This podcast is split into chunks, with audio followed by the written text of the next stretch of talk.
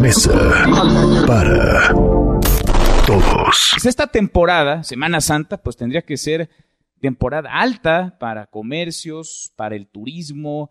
Muchos tenían, teníamos planes eh, de viaje, visitar a los familiares. Los comercios también hacen proyecciones a lo largo de los años porque reciben muchos ingresos en esta temporada y en buena medida algunos, sobre todo en los centros turísticos y vacacionales, dependen de estos ingresos a lo largo de todo año. Quizá eh, Semana Santa, verano y las fiestas decembrinas concentran una buena parte o la mayor parte de sus ingresos. Le agradezco mucho a José Manuel López Campos, el presidente de la Concanaco Servitur, que platique con nosotros esta tarde. Gracias, José Manuel. ¿Cómo te va? Hola, buenas tardes. Pues qué temporada esta, ¿no? Dificilísima la contingencia. ¿De qué tamaño ha sido hasta ahora la pérdida, el boquete para comercios, para la industria turística en nuestro país? Bueno, es eh, la peor, va a ser la peor este, época de eh, para el turismo en, en los últimos años.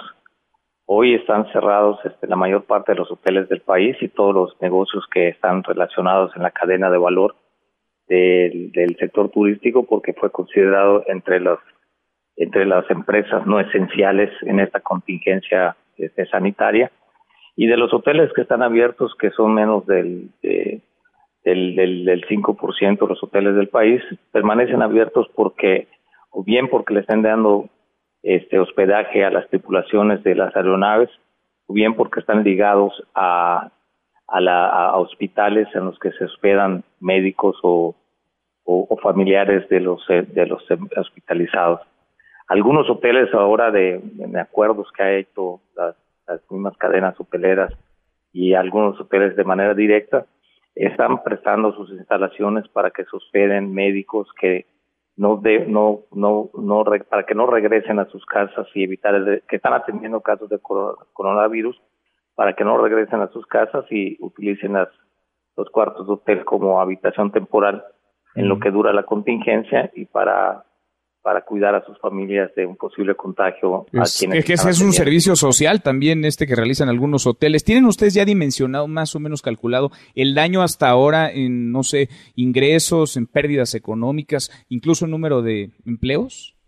Sí, bueno, eh, de manera formal, ayer se dio el dio el dato a la secretaria del Trabajo en la conferencia de la mañana del presidente López Obrador cerca de 350 mil empleos formales ya se perdieron en las tres semanas más recientes. Eh, esos 350 mil es un número que, te, que, que, que, se toma hasta el 6 de abril, cuando solamente teníamos cuatro días eh, o cinco días de, de, que había iniciado esta emergencia sanitaria, lo que hace pensar que en para, para fines de abril tendremos un número este, mucho mayor en la pérdida de empleos. Y esto estamos hablando en la formalidad, los que tienen este seguro social.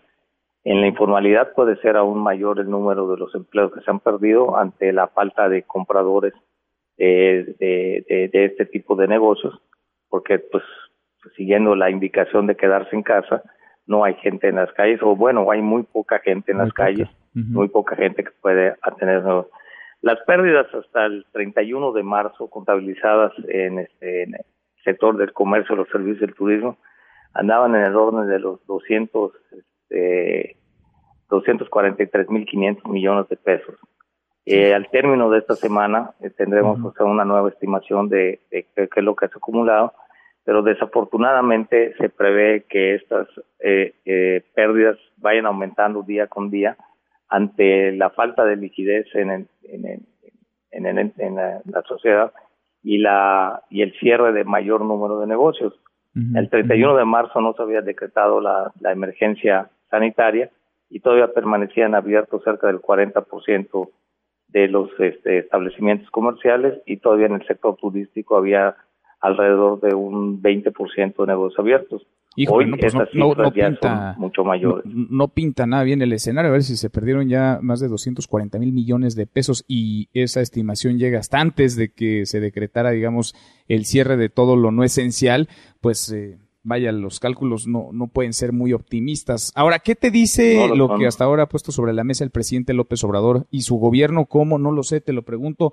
¿Un plan, una ruta para salir de la crisis económica, una reactivación eh, para la economía de nuestro país, para no perder empleos, para salvar empresas? ¿Qué te dice lo que hasta ahora ha dicho el presidente? Bueno, el gran ausente de, de este plan de reactivación han sido las pequeñas y medianas empresas el crédito de 25 mil millones de pesos, los créditos de 25 mil millones de pesos con 25 mil pesos para un millón de, de, microempresas, entre ellas 500 mil dentro de la formalidad y 500 mil en la informalidad, pues ese, e, eso no es este, suficiente.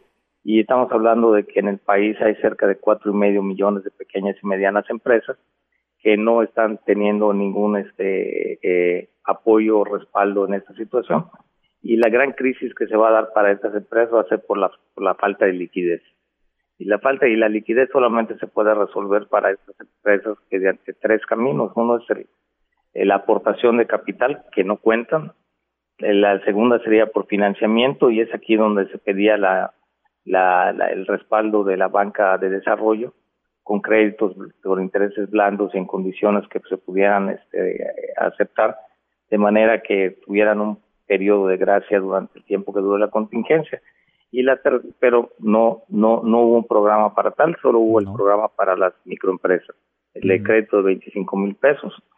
Eh, y la tercera, pues sería mediante el diferimiento de pagos de obligaciones que se tienen actualmente, entre las que destacaríamos que las que más peso tendrían sería el diferir el pago de impuestos, no condonarlos, no exentarlos, no. únicamente diferirlos para que se puedan pagar posteriormente después de la contingencia y dado un periodo, un plazo de varios, de varios meses, de entre 6 y 12 meses, para que pudiera recuperar las empresas. Pues es que no es que no quieran pagar, es que no hay de dónde. ¿Con qué pagan si no hay dinero? Es que desafortunadamente este no es un tema de querer ser solidarios o no, es un tema de poderlo pagar o no. Y si no van a tener recursos este, porque no tienen ingresos y mantienen sus gastos, pues es solo cuestión de tiempo eh, cuando vayan cerrando de manera definitiva más y más negocios. Hoy están cerrados de manera temporal empresas que, que estaban funcionando desde antes de decretar la emergencia, o sea, eran empresas que no tenían problemas de, de solvencia, pero ante la falta de liquidez el problema se puede tornar en que ya no queden en capacidad de reactivarse pasada la contingencia sanitaria y que no puedan recuperarse posteriormente. Y va a ser eso muy grave porque con ellos se van cerca de un millón de empleos y pues viendo lo que se acumuló dentro de los empleos formales en las primeras tres semanas, puede ser que nos quedemos cortos en esa estimación. Y eso va a ser un duro golpe para la economía de nuestro país y para los mexicanos que se van a quedar sin empleo y sin medios de ganarse la vida, lo que también se va a traducir en una mayor informalidad que hoy ya era grave teniendo seis de cada diez empleos en la informalidad. Y va todo, va todo pegadito, ¿no? Porque se quiere o se habla de que se quieren salvar los empleos. No sé cómo se hará eso si no se salva primero a las empresas. Y es una cadenita, porque si no se salvan los empleos, empieza la crisis económica. Si empieza la crisis económica, vendrá una de inseguridad que ya está también en nuestro país. Vamos platicando en el camino, José Manuel. Qué duro panorama. Te agradezco como siempre estos minutos. Bueno, pues que tengan buenas tardes y que tengan feliz Pascua.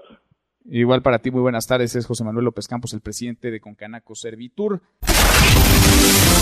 Mesa para todos. Mesa para todos.